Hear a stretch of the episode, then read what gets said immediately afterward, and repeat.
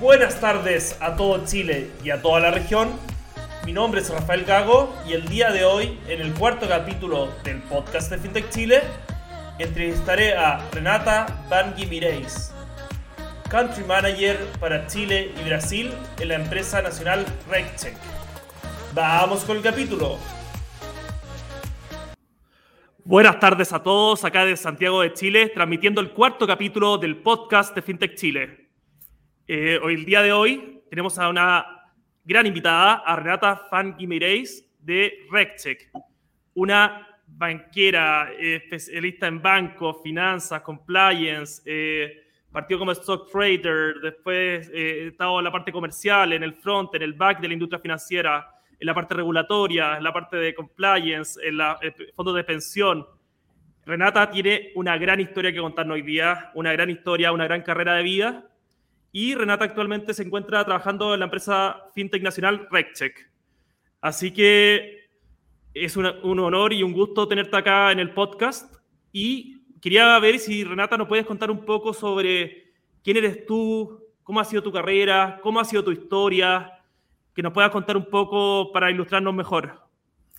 Hola Rafa, un gusto gigante estar acá con, contigo hoy día, un honor participar de todas las iniciativas de FinTech Chile. Eh, yo soy súper fan del trabajo de ustedes, creo que ustedes han hecho increíble acá en Chile de cómo difundir la idea y de pelear por la industria, ¿no? Acá en tiempos que no siempre todo está, está tan fácil. Así que es un placer inmenso estar acá, un honor para mí también de poder participar de esta iniciativa. Eh, explicarme, eh, yo soy una persona confusa de origen, porque nací en Brasil, eh, viví muchos años allá, desarrollé mi, mi, carrera laboral allá siendo en áreas comerciales, siempre siendo primera línea como se dice ahí en las líneas de defensa, ¿no? En, cuando uno piensa en riesgo. Entonces desarrollé mi carrera toda en Brasil, eh, más con, eh, con la vena comercial, atendiendo clientes o haciendo trading también, porque trabajé como trader en una mesa de dinero, haciendo cuentas y atendiendo clientes. Y cuando, cuando me vine a Chile, me vine a Chile en 2004, me vine lo típico que fui engañada por un chileno que me trajo qué, qué, qué, extraño, qué extraño yo, ¿no? Muy extraño esa cosa que se llama amor. Y yo sigo aquí apegada a él eh, después de todos estos años. Eh, me casé con un chileno que me engañó, de verdad, y me trajo a Chile. Así que me cambié a Chile en 2004. Y cuando me vine acá, cambié de turma. Por, eh, fue un cambio grande en ese sentido, así, porque dejé de ser primera línea de defensa, de, de tener eh, un trabajo comercial por una oportunidad, porque estaba muy perdida. Cuando llegué acá en Chile no conocía a nadie, no sabía cómo funcionaba. Brasil tiene un mercado financiero gigantesco, eh, hasta hasta muy grande para su economía, ¿sabes? Además de, de que una economía eh, de tamaño mucho más grande, aquí me hace mucha broma, ¿no? Que es el más grande del mundo. No es el más grande del mundo, pero tiene un mercado financiero muy grande, muy desarrollado. Y cuando llegué acá, encontré pequeño, quedé perdida, se no sabía para dónde ir, no conocía a nadie. Y, y se dio una oportunidad para que yo trabajara en, el, en la segunda línea de, de, defensa que se llama eh, armando toda una matriz de riesgo, una estructura de riesgo en un banco multinacional.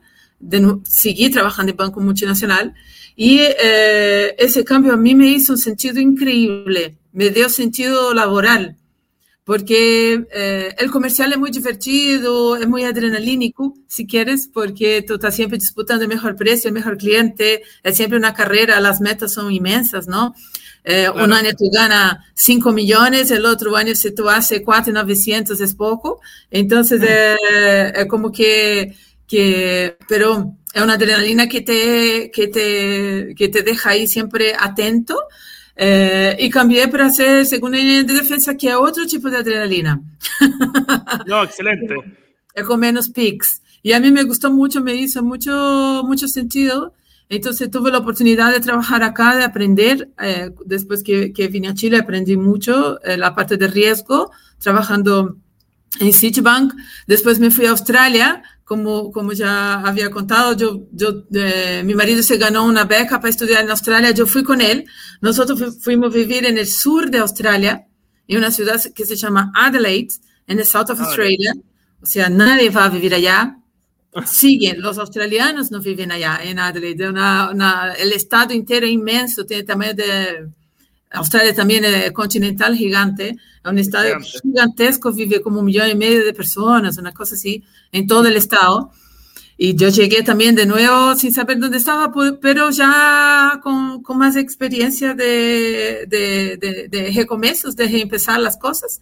Y ahí eh, trabajé en un sector público, en la industria de Superannuation, que es como de la FP, acá en Chile también haciendo compliance, también gestión integral de riesgo y cuando volví a Chile, cuando terminó esa experiencia de Australia, yo fui a trabajar en BCI. Y en BCI, eh, eh, mis últimos años en BCI, yo me dediqué exclusivamente al riesgo de prevención de lavado de dinero. Los últimos dos años y medio, más o menos. Yo trabajé otros riesgos en BCI, yo trabajé con FATCA CRS, trabajé con riesgo penal, con la responsabilidad penal de, la, de las personas jurídicas, trabajé con, con regulaciones de las mesas de dinero, como es Dodd-Frank, Volcker Rule, como con un riesgo financiero, si, si quiere, código de conductas, de las mesas de dinero, pero los últimos dos años y medio dedicado exclusivamente a la prevención. Yo ya había hecho prevención de lavado eh, en Citibank, en Australia y un poco también como comercial en Brasil, después del... Eh, del atentado de, de, 11 de septiembre, se, se dio oh. bastante relevancia a ese riesgo después que salió el Patriot Act después de, de los atentados, ¿no? Ahí se llevó más en serio ese tema, principalmente de financiamiento, de la financiación al terrorismo, porque se vio que eso se conversaba, eh, el lavado de dinero con, con, la manera como ellos se financiaron. Y, y ahí se cobró más, bastante más relevancia. Entonces yo tenía una cierta exposición, pero no era totalmente dedicada a eso. Y finalmente pude dedicarme solamente a esto. Y yo soy profundamente enamorada de ese tema. claro, Me gusta eh, mucho. Es hacer que el agua, que el agua que corra en el río esté limpia al final. El agua que corra por todos los fondos de pensiones, los bancos, las empresas, la economía en general, tenga, tenga una buena, venga de, una buena fuente de origen. Exactamente.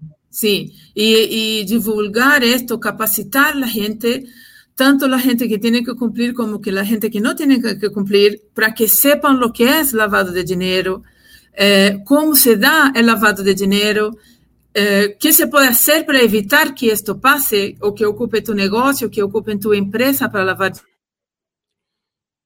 trae la economía. Entonces, eh, yo soy muy apasionada por ese tema y ahí en, en, el BCI yo conocí a Cristóbal Concha, que es el CEO de, y el fundador de RegCheck. Y, y él también tenía ese, esa inquietud eh, de la parte de lavado de, de, activos, lavado de dinero, de la prevención.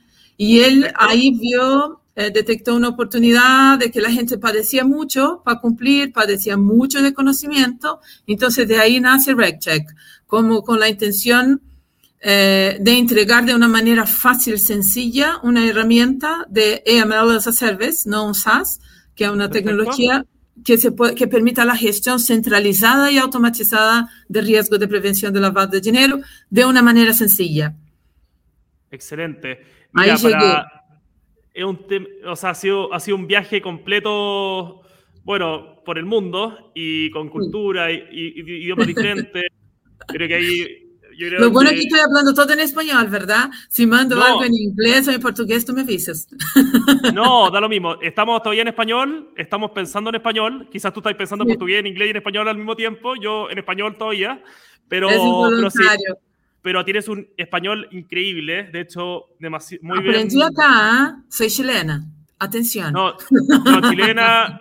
si viene, el, si viene el 18 de septiembre, que celebrar, celebrar la fiesta también, así que Sí. Excelente. Mira, es un gustazo poder escuchar carreras como la tuya. De hecho, yo creo que inspira a varios jóvenes de acá de la industria a cómo dedicar una, una vía a la finanza y una vía a la banca y una vía a temas que son interesantes, que nos afectan a todos.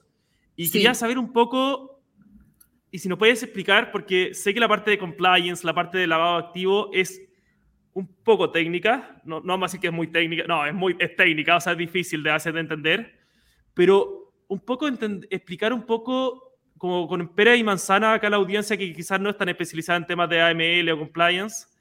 Eh, ¿Qué es, por ejemplo, el lavado de activos, por ejemplo? Así de simple. Sí, el lavado de activos es cuando tú tomas una plata que es proveniente de un delito y la disfraza ella tú armas una, una, estructura, un esquema o un camino para ese dinero para que ella sea, se va obteniendo eh, capitas o disfraces, mascarillas, para parecer que es una plata lícita. Entonces, las características del lavado de dinero, primero, tiene que haber un delito, siempre. El lavado de activos siempre tiene un delito. ¿Qué es el delito?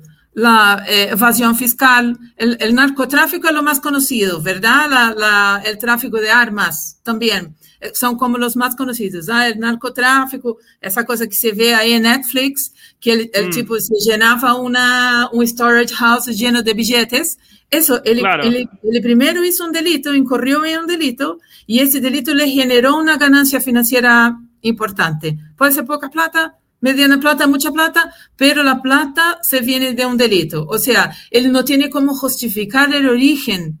O si él te explica cuál es el origen de ese dinero, es un, es una, es un crimen, es proveniente de un crimen. ¿ya? Esa es la primera característica. La segunda característica es que él trata de inserir esa plata dentro del mercado financiero formal. Él ¿Por qué él hace eso? Porque él quiere tener un goce y un disfrute de esta plata. Entonces, esas son como tres características marcantes del lavado de dinero. Hay un delito, él trata de, meter, de mimetizar eso dentro de la economía, que es el dos. Y tercero, para poder disfrutar y gozar de esto, con una apariencia de legal. Eh, claro, y yo lo que he leído, yo no soy experto acá en el tema, pero lo que sé es que hay lavado de activos para meter plata de la economía negra o ilegal a, a la economía formal y regulada, pero también hay la inversa, ¿no? Hay de meter plata de negocios formales a negocios eh, ilegales, por ejemplo. Es no, no, no, no, no, se hace lo que, no, lo que ellos hacen es ocupar negocios buenos como pantalla. Ya.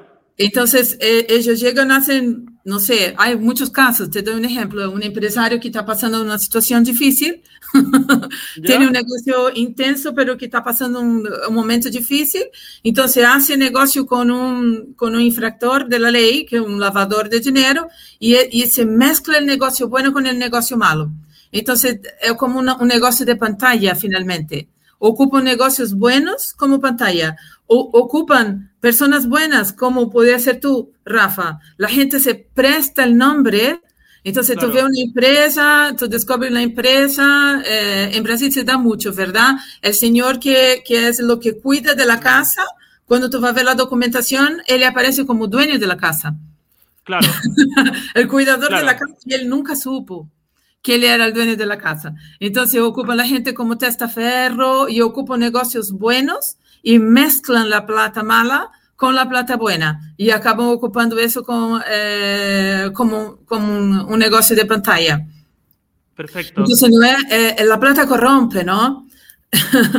Entonces, eh, esa es la atención. Por eso que uno de, las, de los cuidados de la, de la prevención del lavado de dinero, si tú eres un sujeto obligado, o sea, si tú eres un negocio que tiene que cumplir, es conocer a tu cliente.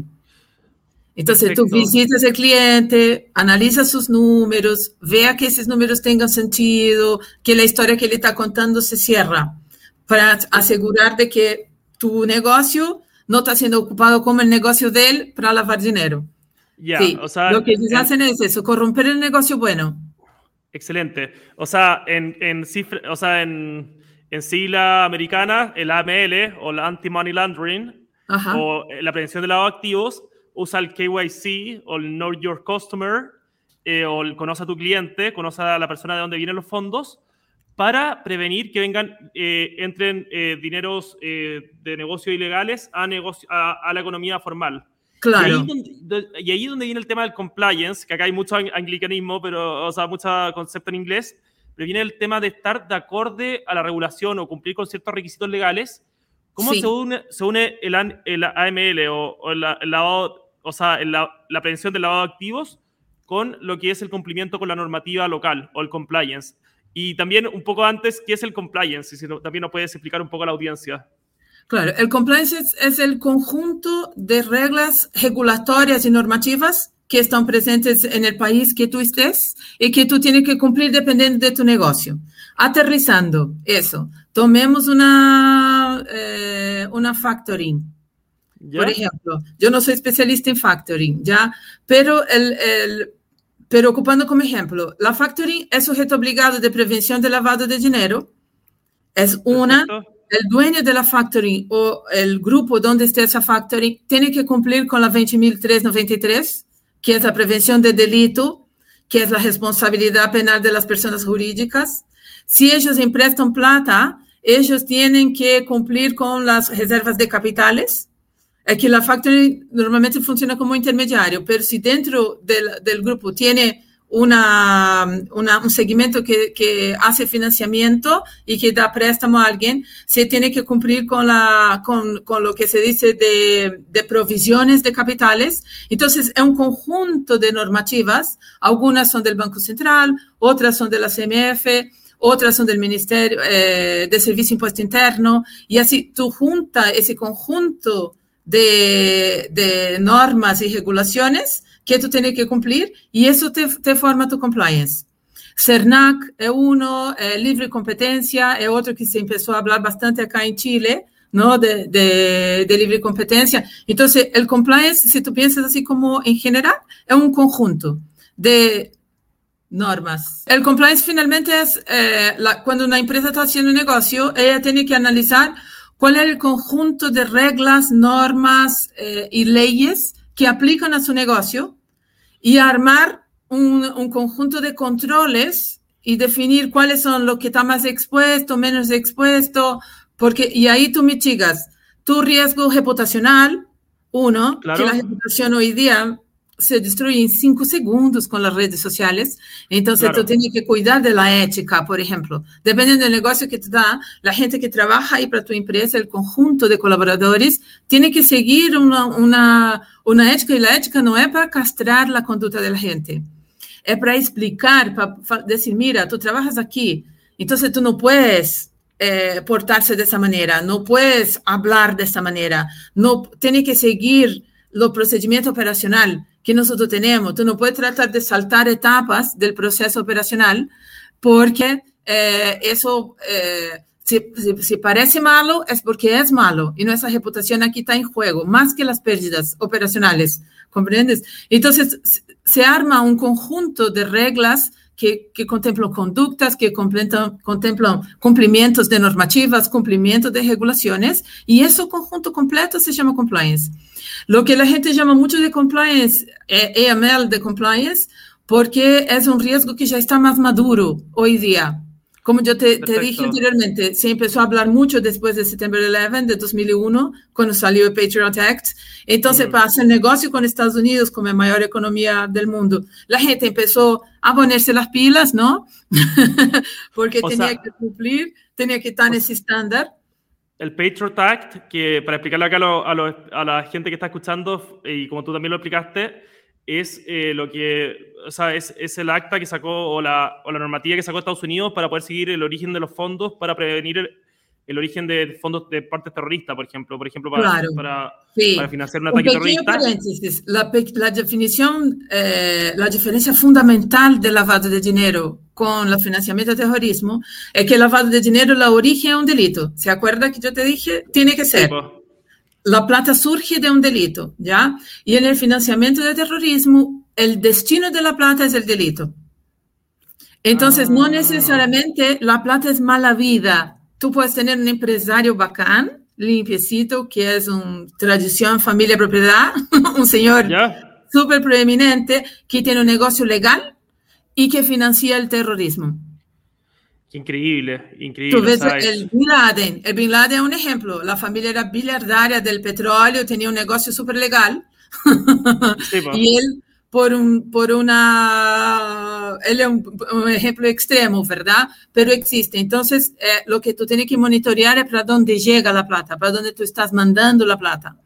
Entonces, eh, el, el, Patriot Act nació de ahí para robustecer.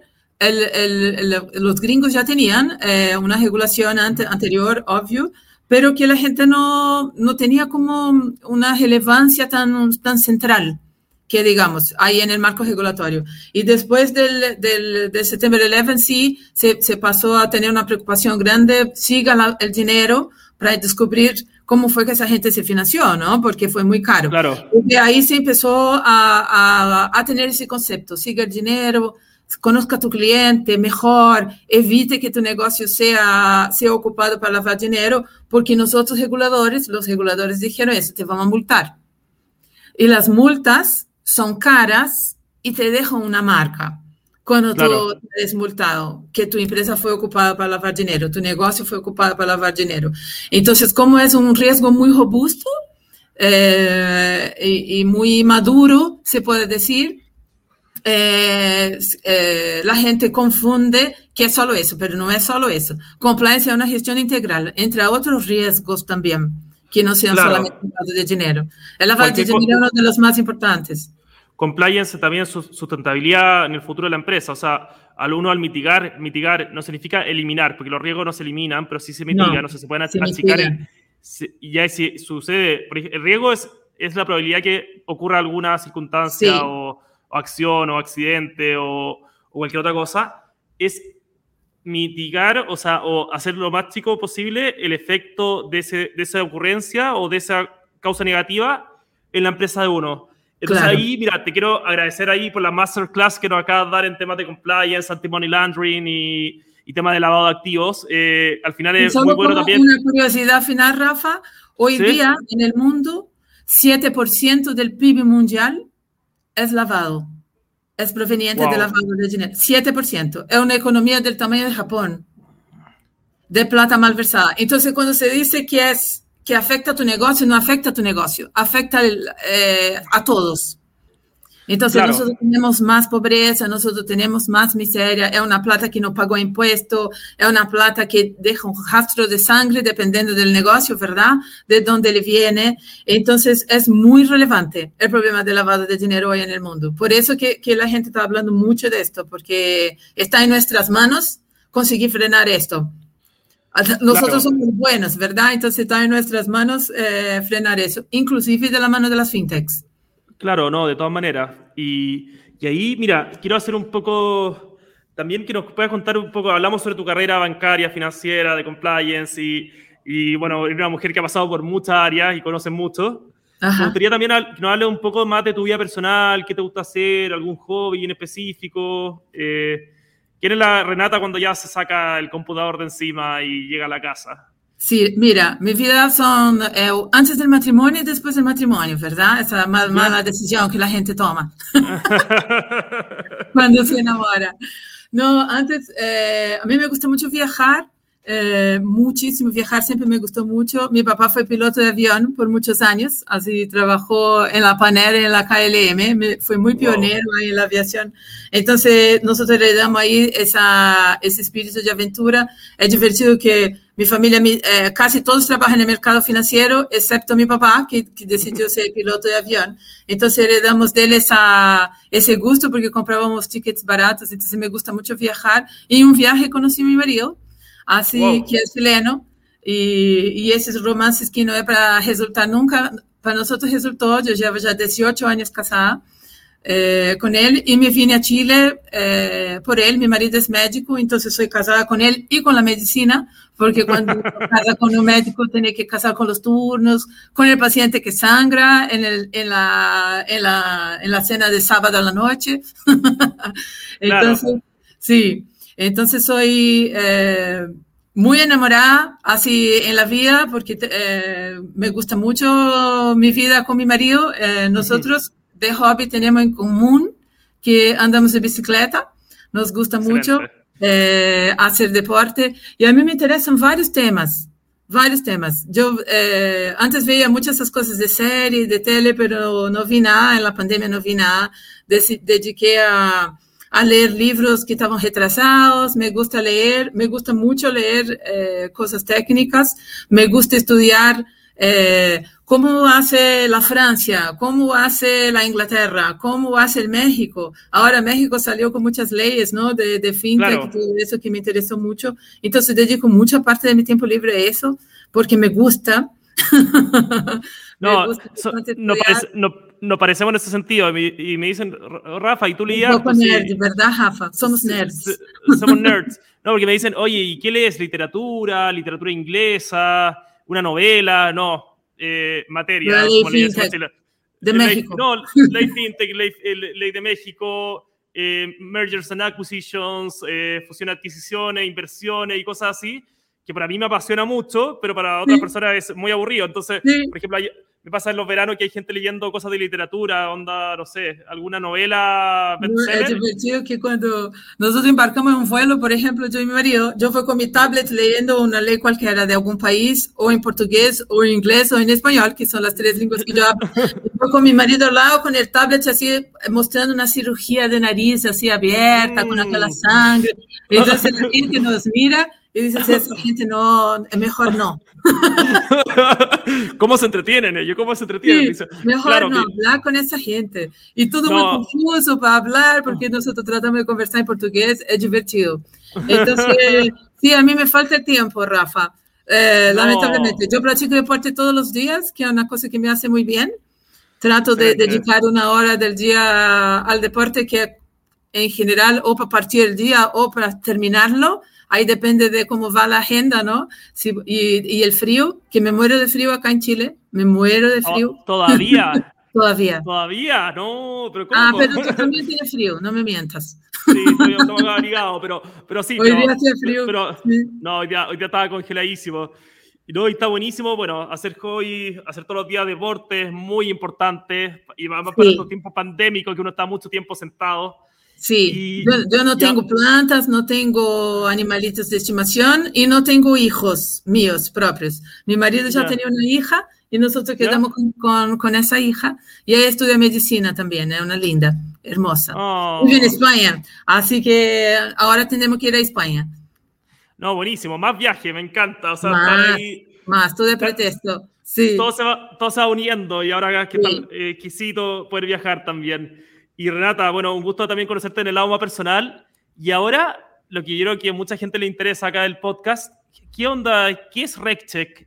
¿Qué viene a proponer a este mundo RecCheck? ¿Qué viene a diferenciarse de la industria del, compliance, el anti-money laundering, o sea, del lavado de activos? ¿Qué es la propuesta de valor? Cuéntanos un poco para poder conocerlo a usted un poco más. Sí, mira, eh, RecCheck nació de la experiencia que el CEO de la empresa, que es Cristóbal Concha, eh, tuvo en el mundo tradicional financiero. Ya, el, Cristóbal trabajó conmigo en BCI, eh, era parte de mi equipo allá. Entonces, eh, yo lo llevaba a ver los casos más complejos, casas de cambio, empresas de la zona franca, empresas que el onboarding, la aceptación del cliente era más complejo. Y ahí Cristóbal, viviendo eso conmigo, mira, fue él que tuvo la idea, ah, yo llegué después, yo llegué seis meses después que RegCheck ya estaba. Él tuvo esa, esa idea de por qué esa gente se complica tanto, no deberían complicarse tanto para poder cumplir con lo un desde y ahí ir mejorando, ¿no? Eh, desde aprender lo que es que ellos tienen que hacer, implementar de una manera sencilla, fácil, dinámica, automatizada, lo que ellos tienen que hacer y implementar eso y, de eso mitigar riesgo de su negocio, del mercado, mejorar Chile y así va. Cristóbal es muy enamorado de estos de los temas de prevención como yo. Nosotros somos tenemos muchas tecnicidades, los dos mucha experiencia en compliance. Él trabajó ocho años, si no me equivoco, en BCI. Entonces él tuvo esa idea de armar una, una herramienta que es AML as a Service, como yo ya había dicho, un software de AML que es súper fácil de implementar, en 24 horas está implementado. Wow. Y nuestro, nuestro target eh, no es eh, meterse en un banco enorme que tiene un equipo todo no. en el futuro va a ser, pero todavía no. Nosotros queremos ayudar todo ese universo de, de, de, sujetos obligados, que son las factorings más chicas, que no son parte de un banco, que son las casas de cambio, las fintechs, eh, las notarías, las inmobiliarias, todo ese segmento. Imagina, en Brasil tem hasta las galerías de arte, los contadores. Es, un universo muy grande de sujetos obligados que esta gente tenga de una manera fácil, centralizada, automática, automat, automatizada y con un costo razonable. Porque hoy día eh, existe una dificultad muy grande, primero de conseguir un profesional que entienda Claro. de riesgo. Contratar a alguien experiente para desarrollar eso es difícil. Cuando tú encuentras, cuesta muy caro. Y dependiendo de la estructura de tu empresa, tú no tienes el presupuesto. Tú tienes la buena voluntad, pero no te alcanza el presupuesto para contratar una, o, o una persona o un equipo. Entonces, RegCheck nace para suplir esa necesidad, esa oportunidad y también al mismo tiempo eh, ayudar a que la economía sea un lugar mejor. ¿Comprendes? Entonces, eh, Cristóbal tuvo esa idea, eh, se sentó con Gonzalo Restini, que es nuestro director ejecutivo y cofundador, y ahí vino Pedro Férez, Cristianilli, que es nuestro CTO y nuestro, nuestro CCO, que es la parte comercial y la parte de tecnología, y pudieron viabilizar ese sueño de, de Cristóbal. Y todo el tiempo en que Cristóbal estaba desarrollando eso, eh, nosotros teníamos una relación muy umbilical, nosotros dos. Entonces, todo el tiempo hablamos mucho, todo lo que él estaba haciendo, yo supe desde el principio y yo me... Eh, no, no quiero ocupar enamoré, pero me encanté de una manera irreversible a lo que él estaba haciendo. Y yo dije, yo quiero hacer eso. ¿Me escucha, Rafa? Parece que tú estabas Sí. un poco congelado. No, te escucho perfecto, te escucho perfecto. Ya, Sí. entonces yo me, me encanté profundamente dije, ¿sabes qué? Yo tengo, nosotros tenemos que trabajar juntos. Y él dijo, por favor, vente para acá, vente para acá. entonces nosotros nos juntamos y ahora eh, vamos a llevar esa herramienta. Es, un- eh, es una herramienta que se puede, tú te, nosotros te hacemos login en nuestra página web y tú empiezas a cumplir. Subes la De información una. del cliente, sí. Es una, es una gestión integral de la prevención que va más allá de que las empresas venden como KYC, que es, na verdade, identificar se o cliente é PEP ou se está na lista de sanção. KYC não é isso, solamente isso. El KYC Claro. é manter um dato de tus clientes, actualizar esse dato por nível de risco, realizar devidas diligências. Tu tens que ter uma comunicação com esse cliente para pedir declaração de origem de fundo, para conhecer o beneficiário final, depois para fazer reporteria à UAF, al regulador. Nuestra herramienta per- permite que con la una, una vez que la información está cargada, automáticamente se generan los reportes regulatorios con un clic. Wow. Y te entrega un panel de gestión al compliance officer o a la persona, porque lo que pasa con esos sujetos obligados que son más chicos, la persona que es encargada de compliance es o el abogado, que tiene toda la Mm. parte legal de la empresa a cargo, le cae como una bomba compliance, ¿sabe? Él tiene que hacer toda la parte financiera de la empresa, manejo del caja, todo. Tiene miles de tareas y dice, Claro. ah, toma tú porque es lo más parecido contigo. Claro, lo más, claro, leyes, como. Sí, no, toma, yo creo que para ti, yo creo que para ti, ha sido tapita en la espalda, yo creo que para ti. Entonces, generalmente ese compliance officer está muy ahogado porque él está mezclando varias funciones. Entonces, RegCheck llega para ser así una mano que le apoya a su gestión de este riesgo y a todo cumplimiento regulatorio. Y además, nosotros ahora vamos a lanzar para final del mes un módulo de capacitación. Con mi llegada yo armé unos módulos de capacitación. Toda esa explicación que yo te di ahora, nosotros vamos a dar en detalles a nuestros clientes también como parte integral de la herramienta, que es otra obligación regulatoria. Todos los, los colaboradores de las empresas tienen que estar capacitados una vez al año, se tiene que hacer una capacitación. Entonces nosotros vamos a entregar esa capacitación por ahí también. Entonces facilita mucho la vida. Y si el negocio es un poco más grande, tiene un volumen mayor de transacciones, nosotros tenemos una API que también es ¿Ya? muy sencilla de conectarse al sistema CRM o al sistema de registro. Nosotros tenemos inmobiliarias que ocupan nuestra API ya. Entonces la API, y ahí entonces no tiene la, la, la visión front, la persona no tiene que cargar información en el sistema porque la API resgata esa información y tiene el panel del oficial de cumplimiento. Entonces ve si el cliente es PEP, si no es PEP, si tiene documentación pendiente, si necesita pedir una declaración por el cliente, se hace todo eh, automáticamente, el cliente recibe un, mensaje de que necesita hacer una declaración, lo hace por el celular, súper fácil, con, con, un lenguaje muy eh, digerido, muy fácil de comprender lo que se está solicitando. Entonces, es una herramienta que, que, que, busca suplir esa necesidad de mercado y ayudar a con que las empresas cumplan con sus obligaciones. No, excelente. Mira, yo creo que acá toda la audiencia estamos viviendo lo que son las fintechs y lo que es la, empresa, la tecnología aplicada al mundo de la economía y las finanzas. Antes yo creo, y tú me corriges, Renata, yo entiendo que antes las empresas que podían hacer un compliance, una, una ML de calidad y con buena asesoría de manera externa, eran empresas muy grandes que tenían una caja muy grande. Sí. Creo que ahora lo que está haciendo, y se escucha mucho en todas las verticales del fintech, lo que está, y, de, esto es RegTech también, entre fintech y RegTech, lo que hace acá RegTech, es democratizar servicios B2B o de empresa a empresa que antes era muy difícil de adquirir para empresas más chicas, pymes, pequeños, negocios, pequeños negocios medianos. Y a la vez, cuando quieren crecer, ustedes lo acompañan con el API. O sea, Exactamente. Un, un, servicio que estaba solo para eh, clientes muy grandes o con mucha caja o con una, un tamaño de empresa muy grande, ustedes lo están para empresas pequeñas, eh, después medianas y después empresas grandes con el IPA o el API. Entonces, Exactamente, eh, y de una manera súper accesible. Es, no es carísimo. Tú no vas a gastar un riñón para contratarnos, ¿sabes? Ni es granular. Mientras tú estás pequeño y eso se va mientras tú vas ampliando el uso y ahí nosotros vamos acompañándote. Exactamente, tú hiciste la definición perfecta. Así que te voy a contratar, Rafa. Bueno, ahí vamos a tener que, van a tener que, hablar con gente de la hacer nuestra publicidad. No, de todas maneras. Eh, y una cosa que nosotros queremos mucho, muchísimo, ahora que tenemos la ley FinTech que está en el horno, ¿verdad? Para salir, nosotros estamos seguros que podemos ser un parcero, así, un socio de todas las FinTechs acá en Chile, porque yo hice mucho onboarding de FinTech cuando estaba trabajando por el otro lado, ¿cierto? Ahora estoy de este lado, ¿no? Yo soy una FinTech también, pero trabajé mucho con el onboarding de las FinTechs cuando estaba del otro lado. Y eh, la prevención del lavado, cuando se habla en inclusión financiera, ¿no? democratización del mercado financiero y de inclusión financiera, si quieres tomar esa responsabilidad para sí, de que tú eres el mensajero de la inclusión financiera, tú tienes que prevenir el lavado de dinero. Claro, está, porque al final...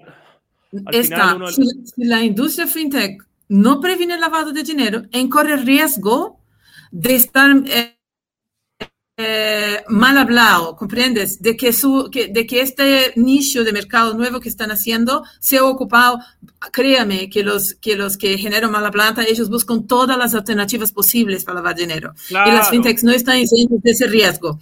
Entonces, se tiene que prevenir desde un principio, desde un comienzo. No adianta que la plata es bancarizada, entonces no tengo que hacer nada. Eso no es un argumento válido. Mm. la plata bancarizada puede ser proveniente de un delito, sí, entonces se tiene que, que, prevenir desde un principio y tratar de no, te, eh, no quedar con una mala fama como quedó el mercado de cripto hoy día, por ejemplo. Que se habla en cripto y ah, no, eso la gente de la ignorancia abre lavado de dinero. Y es un mercado increíble que quedó con esa mala, mala fama. Entonces, eh, tiene que hacer lo mismo. No, de, todas maneras, Renata, eh, y al final, como dijiste tú en un principio, un error reputacional te puede afectar el futuro del negocio actualmente. Ahora todos saben en segundos, entonces es importantísimo. Y ahora, gracias a RecCheck y otra empresa también, se puede tener un cumplimiento legal, se puede prevenir estos riesgos que son gigantes, que antes quizás quedaban ahora, pero con Internet se sabe de todas maneras, la gente sale de tu negocio y es un riesgo que si no es, no financiero, no es operacional, es un riesgo reputacional que es gigante, gigantesco. Entonces, mira, ¿Alguna, y alguna invitación, para que ya estamos más o menos en el tiempo, alguna invitación que quieras hacer a la gente de la industria, a los emprendedores? Sí, a que, a que se cuiden, a que cuidemos nuestra industria fintech.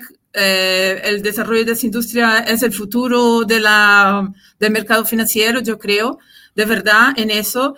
pero hagamos las cosas bien. Bien, y no, no cuesta tanto. Entonces invito a todos a, a visitar nuestra página web, RegCheck, no www.reg con G, check con Q al final.com. Y, y, si quieren me escribir un correo, renata arroba eh, estoy a disposición para conversar No. con quien quiera. No, excelente. Ahí yo también Me voy a espero dejar... seguir viéndolos brillar, Rafael. Yo soy súper No, fan de Fita Chile. De todas maneras, y- y invitadísima siempre a todo lo que hacemos. Y por último, bueno, voy a dejar ahí, como Renata invitó a probar la plataforma, voy a dejar los links dentro del podcast y de, de la información de la descripción dentro del podcast para que puedan visitar RecCheck. Y eh, ya gracias, cerrando Juan. acá, quería agradecer a toda la audiencia del podcast de FinTech Chile por habernos escuchado y también haber aprendido tanto de compliance y también de anti-money laundering para la industria FinTech. Le agradezco mucho. Ya estamos cumpliendo el cuarto episodio o capítulo de, del podcast de FinTech Chile y los invito a seguir uniéndose a nuestra audiencia. Actualmente vamos ya, tenemos habilitado YouTube, Spotify, Google Podcast y RSS para toda la gente que nos quiera seguir escuchando. Así que suscríbanse, muchas gracias y nos vemos en el próximo episodio. Muy Muchas gracias. Te- bien. muchas gracias Renata por todo. Te pasaste por Ah, muchas gracias a ti, Rafa.